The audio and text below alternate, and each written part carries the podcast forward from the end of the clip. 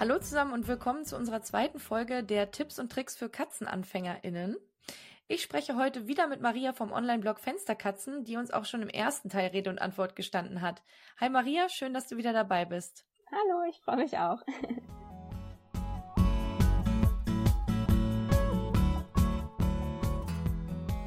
Sehr schön. Falls ihr den ersten Teil verpasst habt, schaut einfach mal in eurer Podcast-App, die ihr gerade benutzt. Dort findet ihr auch die Folge vom 24. Februar mit vielen Tipps für die Anschaffung einer Katze.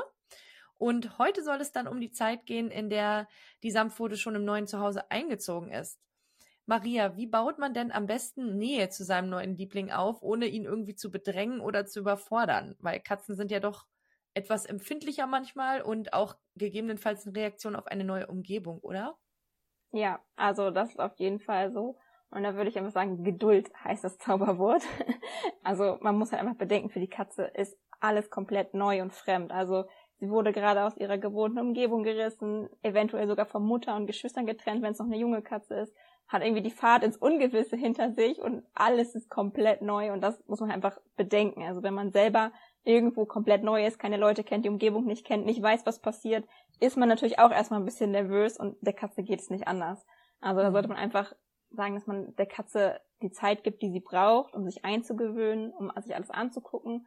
Und ich würde auch immer sagen, die Katze auf einen selber zukommen lassen und nicht andersrum. Also nicht versuchen zu der Katze zu gehen, am besten noch wirklich aufrecht sich runterbeugen und die Katze total bedrohlich irgendwie ja äh, angucken, sondern wirklich auch vielleicht in die Hocke gehen oder auf sich auf den Boden setzen, hinlegen, dass man einfach versucht sich klein zu machen und so ein bisschen ja mehr versucht den den Kontakt zur Katze so aufzubauen, und Spielen und Leckerlis können halt auch immer total helfen. So das Eis zu mhm. brechen am Anfang. Also bei uns war das auch so. Wir haben die Katzen auch aus der Transportbox rausgelassen, als sie zu uns kamen. Und ja, sie waren erstmal so unsicher, aber dann haben wir Spielangel rausgeholt und dann haben sie alles vergessen und äh, waren überhaupt nicht mehr ängstlich und haben einfach wild gespielt. Und das kann halt einfach auch sehr gut helfen. Aber man sollte auch gucken, dass man halt nicht sofort mit der An Angel anfängt, wie wild rumzuwedeln, sondern mhm. auch da erstmal alles langsam und ruhig angeht, vielleicht auch erstmal nur die Hand so ein bisschen ausstreckt in Richtung Katze, sie schnüffeln lassen kommt oder solche Sachen. Also, dass man da einfach, ja, Geduld mitbringt und dass sich einfach beide Seiten in Ruhe kennenlernen können. Also, dass man versucht, nichts zu überstürzen, weil dann ist natürlich auch sehr viel leichter, irgendwie eine schöne und innige Beziehung zueinander aufzubauen. Mhm. Ja. Jetzt hast du es ja gerade schon äh, angesprochen. Ihr habt dann äh, mit der Katzenangel gespielt. Hm, wie häufig und wie lange sollten sich denn BesitzerInnen mit der Katze beschäftigen, wenn sie sich denn eingelebt ja. hat? das kommt immer so ein bisschen auf den Charakter der Katze an, würde ich sagen. Mhm. Also manche Katzen können sich halt super gut auch alleine beschäftigen. Also Luke zum Beispiel, der spielt auch mit seinem Tischtennisball und kickt den hier durch die Wohnung wie wild. Hat er auch super Spaß dran. Und da ist es dann so, dass er vielleicht nicht ganz so häufig eine Spielsession mit uns als Menschen jetzt braucht. Aber Nala und Flash sind eher so der Typ, die können halt überhaupt gar nicht alleine spielen, so wirklich. Und die mhm. brauchen halt dann diese gemeinsame Spielzeit mit uns umso mehr. Also die müssen halt wirklich öfter am Tag mal, dass man sagt, man nimmt sich jetzt ein paar Minuten Zeit und spielt mit der Katze. Es geht ja bei Beschäftigung an sich auch nicht nur um dieses reine Wedeln mit der Katzenangel, mhm. so, sondern Beschäftigung umfasst ja auch zum Beispiel mal Fenster aufmachen, wenn es gesichert ist, dass die Katze rausgucken kann, die Dinge beobachten kann, so ein bisschen ja die Geräusche, Gerüche aufnehmen kann. Das ist auch eine Form von Beschäftigung, wo ich jetzt auch als Mensch nicht aktiv daneben stehen muss zwingend. Oder auch sich zum Beispiel auch das Futter zu erarbeiten, zählt ja auch zur Beschäftigung. Also ja. das machen wir halt auch super gerne. Und man sollte aber trotzdem gucken, dass wenn die Katze halt wach ist, dass man da trotzdem genug Abwechslung und Beschäftigungsmöglichkeiten mit einbringt. Also dass das ein guter Mix eigentlich ist aus Spielen mit dem Menschen und Selbstbeschäftigung, in welcher mhm. Form auch immer. Und gerade bei Wohnungskatzen ist es halt super wichtig, so dass sie beschäftigt mhm. werden, damit halt keine Langeweile aufkommt. Und wir machen es so, dass wir wirklich mehrfach am Tag, so mindestens fünf bis zehn Minuten spielen mit den Katzen. Mhm. Aber nach oben sind natürlich auch keine Grenzen. Also mit Luke könnte ich auch stundenlang spielen. er hat da super viel Energie und Elan. Aber das lässt natürlich unsere Zeit nicht immer zu. Aber so, wenn man sagt, okay, mehrmals täglich, fünf bis zehn Minuten wäre schon gut. Ja. Und genau, das, das wäre so meine Empfehlung. Und jetzt hast du auch schon so ein paar Sachen angedeutet. Das Fenster, in eurem Fall machst du das Fenster ganz auf und da ist ein mhm. Netz davor, damit die Katzen rausgucken können. Ähm, und ihr habt eine Spielangel und der Luke hat auch seinen, seinen Tennisball. Und dann hast du noch irgendwie Futter erarbeiten erwähnt. Hm, genau. Was gibt es denn vielleicht eben sonst noch oder sonst noch für Möglichkeiten, an Aktivitäten oder Beschäftigungen? Und wie macht ihr das zum Beispiel mit dem Futter erarbeiten? Was müssen die Katzen dafür machen? Ja, also wirklich Futter erarbeiten steht bei uns hier ganz hoch im Kurs. Also das ist mhm. wirklich das absolute Highlight für alle. Deswegen machen wir uns das halt auch total gerne zunutze, um sie halt zu beschäftigen. Und wir füttern ja hauptsächlich Nassfutter und verwenden halt immer das Trockenfutter, was es dann immer noch tagsüber gibt, ähm, wirklich zur Beschäftigung. Und da kann man ja total vielfältig werden. Also wir tun das in Fummelbretter oder basteln halt selbst irgendwelche Spielzeuge, sei es jetzt aus Klopapierrollen oder hm. mit Verpackungspapier, also dieses Papier, wenn man halt Pakete bekommt und da ist immer noch so, damit die Sachen nicht verrutschen drin, hm. dann einfach die Sachen, die du bestellt hast, rausnehmen, Papier wieder reinpacken, paar Leckerlis drüber und schon hat die Katze einen Mordspaß, ja. weil sie das einfach schnüffelt, sucht und sich dann freut, wenn sie was gefunden hat. Aber auch zum Beispiel werfen wir das Futter auch dann, so Trockenfutter wieder, durch die Wohnung. Sie rennen wie irre hinterher und jagen das. Das ist super. Oder wir verstecken das in der Wohnung. Also auf Schränken oder irgendwie so am Rand vom Teppich drunter schieben. Mhm. Ähm, dass sie einfach ein bisschen suchen schnüffeln müssen. Das beschäftigt sie auch immer super lange.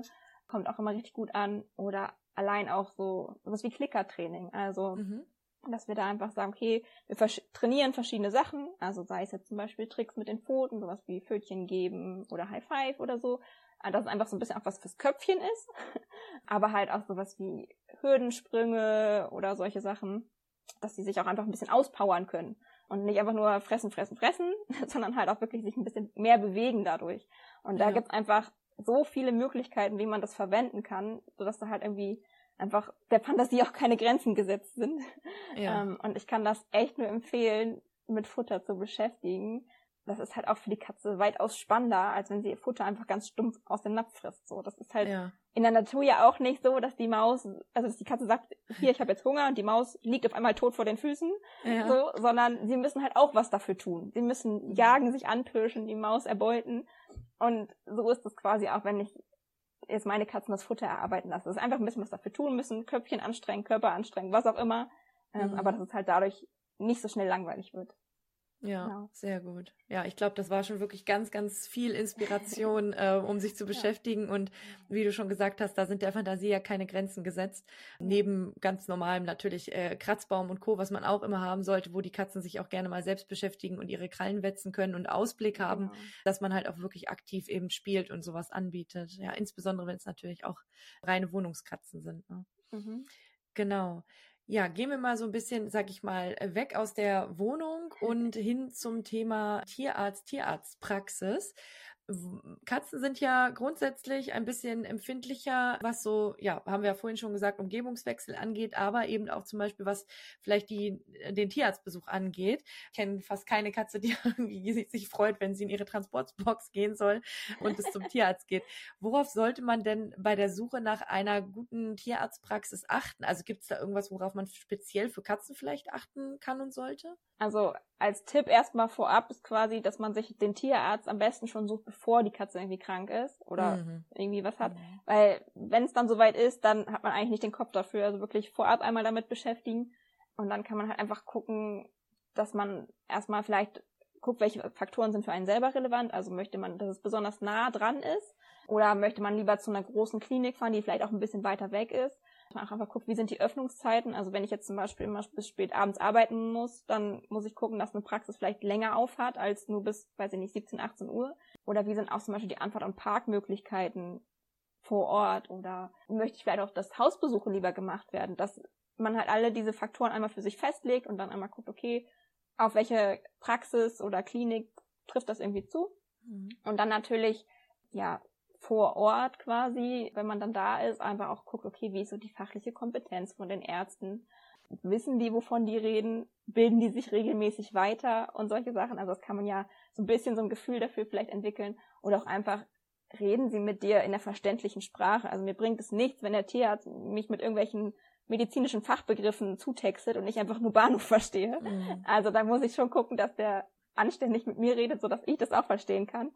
Und vor allen Dingen auch mich als Katzenbesitzer auch gut berät und mit einbezieht. Also mir nicht einfach irgendwas versucht aufzuschwatzen, mhm. sondern mir das genau erklärt, warum was vielleicht gemacht werden sollte und mich halt auch fragt nach meiner Meinung, weil es ja immer noch mein Tier ist, so. Und dass man einfach auch guckt, okay, ist der Umgang allgemein es ist ein respektvoller Umgang und wird auch mit der Katze gut umgegangen. Das ist mir halt auch immer sehr wichtig. Also mhm. natürlich, wenn der Arzt mit mir gut umgeht, ist auch eine Sache, ist auch wichtig. Aber natürlich bin ich mit meiner Katze da und die muss halt gut behandelt werden. Und wenn, gerade wenn sie super ängstlich ist, dass der Tierarzt nicht einfach irgendwie da, ja, ist halt hier Massenabfertigung, sondern dass mhm. er sich wirklich auch Zeit nimmt, die Katze in Ruhe anguckt, ein bisschen streichelt, ihr gut zuredet, vielleicht auch einfach versucht, ihr die Angst zu nehmen.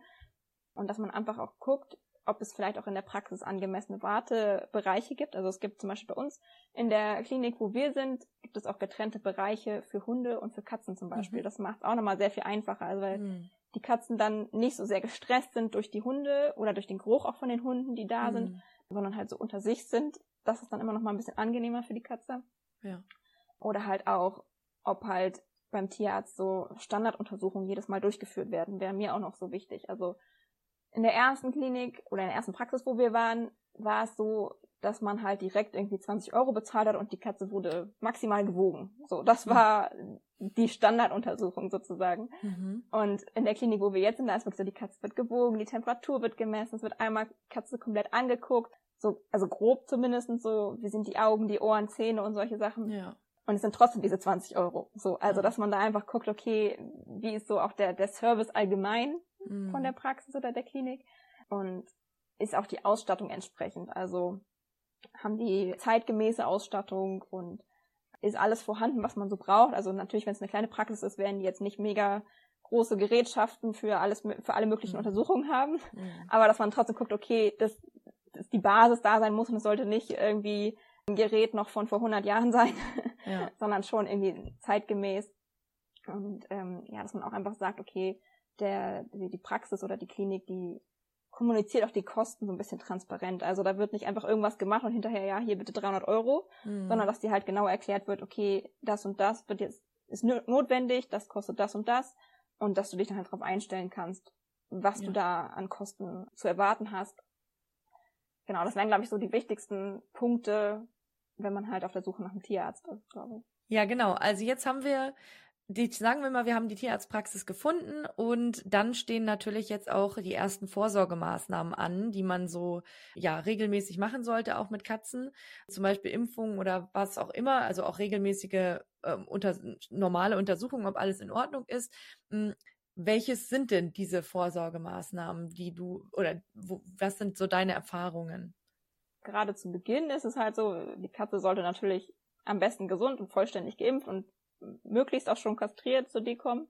Gerade wenn man halt irgendwie von einem Tierschutzverein die bekommt oder von einem seriösen Züchter, dann ist das eigentlich immer der Fall. Und falls nicht, sollte das natürlich irgendwie schnellstmöglich nachgeholt werden. Und bei den Impfungen ist es aber so ein bisschen davon abhängig dann auch, wie alt ist die Katze. Also bei einer jungen Katze wird ja erstmal grundimmunisiert, also in der achten Woche, zwölften Woche, sechzehnte Woche und dann nach 15 Monaten, glaube ich. Und da ist natürlich die Frage, wenn man jetzt die Katze wirklich mit zwölf Wochen bekommt, dann ist natürlich der Großteil, irgendwie die ersten beiden Impfungen sind schon abgehandelt. Aber man muss natürlich gucken, dass man die anderen beiden Impfungen noch machen lässt und dann auch regelmäßig wirklich zur Vorsorge geht. Also, dass man sagt, einmal pro Jahr sollte man auf jeden Fall schon zur Vorsorge gehen. Ganz egal, ob die Katze jetzt krank ist oder nicht. Einfach, mhm. einfach wirklich so einmal durchchecken lassen. Die Impfungen, da kommt es immer ein bisschen drauf an, welche wirklich gemacht werden muss. Also die müssen nicht jedes Jahr alle gemacht werden. Das ist immer unterschiedlich. Da kann man sich aber auch informieren oder auch vom Tierarzt beraten lassen, welche da fällig sind. Und dann gibt es aber auch noch ganz viele andere Untersuchungen, die man regelmäßig auf jeden Fall machen sollte. Also es kommt natürlich auch immer ein bisschen drauf an, ist die Katze generell gesund oder hat sie vielleicht auch irgendwelche Vorerkrankungen, wie alt ist die Katze und so. Also im Alter ist es sowieso so, dass man häufiger mit der Katze natürlich zum Tierarzt gehen sollte. Da ist dann vielleicht so alle halbe Jahre ganz gut. Und es ist halt einfach ähnlich wie bei uns Menschen. Also wir gehen auch regelmäßig zum Zahnarzt, zumindest im besten Fall. Und das sollte natürlich bei Katzen dann auch passieren. Gerade auch so Zähne sind so ein heikles Thema bei Katzen. Da sollte man dann auch vielleicht regelmäßig mal so ein Dentalröntgen machen lassen, auch um zu sehen, ob da irgendwie was an den Zähnen ist. Wenn man das auch gerade diese, diese Erkrankung Fall tritt halt relativ mhm. häufig bei Katzen auf.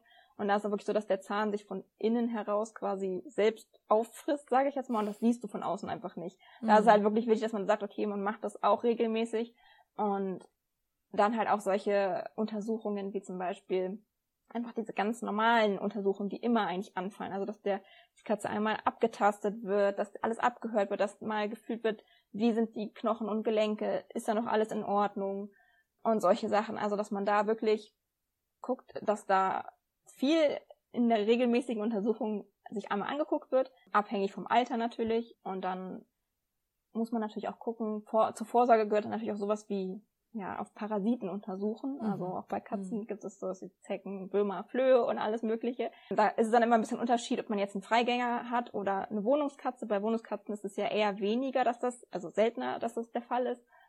Aber auch da ist es so, dass wir es zum Beispiel über die Kleidung oder Schuhe ja mit in die Wohnung bringen können. Und deswegen einfach mal gucken.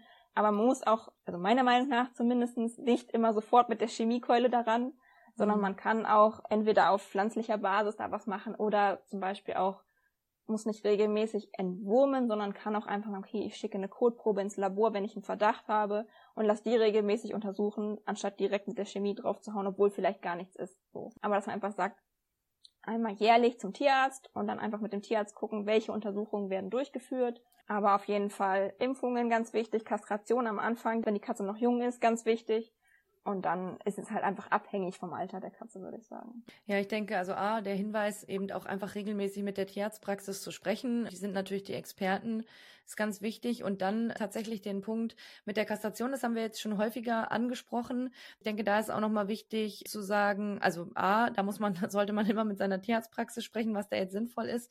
Und B, muss man da auch schauen, zum Beispiel bei euch, ihr hattet ja äh, Katze und Kater, da will man natürlich keinen Nachwuchs, schon gar nicht, wenn das Geschwister sind. Also da genau. war natürlich eine Kastration angesagt. Wenn die Katzen rausgehen, dann sollte man, also es gibt ja wie in Niedersachsen gibt es, glaube ich, eine Kastrationspflicht für Freigänger. Ähm, da sollte man sich dran halten und dann sollte man sich natürlich auch Gedanken machen, wenn man eine Katze rauslässt, also eine weibliche Katze rauslässt und keine Babys haben möchte, dann sollte die definitiv kastriert sein. Und auch wenn man einen Kater rauslässt, sollte man sich darüber Gedanken machen, dass der eben nicht wild irgendwie Katzen zeugt.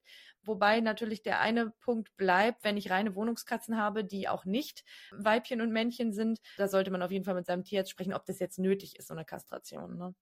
Ja. Ähm, jetzt hast du schon so ein paar Sachen oder beziehungsweise vorhin vor allem dieses, äh, diese Erkrankung, die Zahnerkrankung Fall angesprochen. Mhm. Hast du sonst Erfahrungen, ich sag mal, mit so typischen Katzenwehwehchen, die immer mal wieder vorkommen? Also es ist immer ein bisschen unterschiedlich, je nach Katze.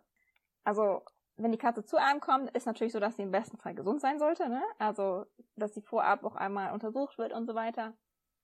Und ansonsten worauf man sich halt einstellen müsste, ist halt, ja, wenn man mehrere Katzen hat, dann kommt es auch mal zu Kratzern oder so. Also ich war zum Beispiel, als Flash das erste Mal einen richtig großen Kratzer auf der Nase hatte von Nala, war ich super panisch, dachte so, oh Gott, was passiert da? Ich muss ich sofort zum Tierarzt. Und dann merkt man aber auch mit der Zeit, okay, man lernt dann, was ist gefährlich, was nicht sozusagen und ist dann auch entspannter. Aber so an sich gibt es, glaube ich, nicht so die typischen Katzenwehwehchen so an sich, sondern sowas wie Fall, okay, das ist eine Erkrankung, die haben viele Katzen, gerade mhm. wenn sie dann älter werden. Oder auch so ganz typische Alterserkrankungen, wie sie auch teilweise ja die Menschen haben. So, also mhm. Gelenksprobleme oder solche Sachen mhm. kann natürlich immer alles auftauchen. Aber so an sich, glaube ich, gibt es jetzt nicht so die typischen Katzenwehwehchen, die gerade am Anfang, also wenn die Katze jung ist und gesund, dann sollte da eigentlich jetzt nicht groß was auf dich warten, ja. außer halt irgendwelche Ausnahmesituationen. Also ja. zum Beispiel Flash hat sich mal ein Grashalm vom Katzengras in die Nase gesteckt und dann hat er Nasenbluten gekriegt. Also, okay. das war auch nicht gut. Da sind wir auch sofort zum Tierarzt, weil wir auch Panik hatten, dachten so, okay, was ist da los? Aber hat sich herausgestellt, ja, eigentlich war nicht wirklich was. Also es wurde, er wurde in Narkose gelegt, einmal Rhinoskopie gemacht, also in die Nase geguckt und da war eigentlich effektiv nichts wirklich. Und ja. aber für uns war das natürlich eine, panische Situation. Auf einmal kommt da Blut aus der Katzennase. Mm. Aber das sind halt immer so Sachen, das ist jetzt nichts Typisches, das kann passieren. Ja. Aber ja, solange man sich irgendwie, ja, ein Tierarzt hat, an dem man sich wenden kann, sollte man eigentlich sich da nicht so die Sorgen machen. Ja. Ich glaube, einfach lieber die Zeit genießen und es auf einen zukommen lassen, als sich da auch vorher total verrückt zu machen. Was könnte alles passieren? Ja. Also sehr gut. Genau. Ja, das ist ja erstmal genau beruhigend zu wissen quasi. ja, und dann tatsächlich schon unsere Abschlussfrage. Auf welche Frage hättest du von deinen Katzen gern eine Antwort? das finde ich eine schöne Frage. Aber ich finde es ja auch so ein bisschen schwierig. Also natürlich wünscht man sich irgendwie, man könnte mit den Katzen reden, so.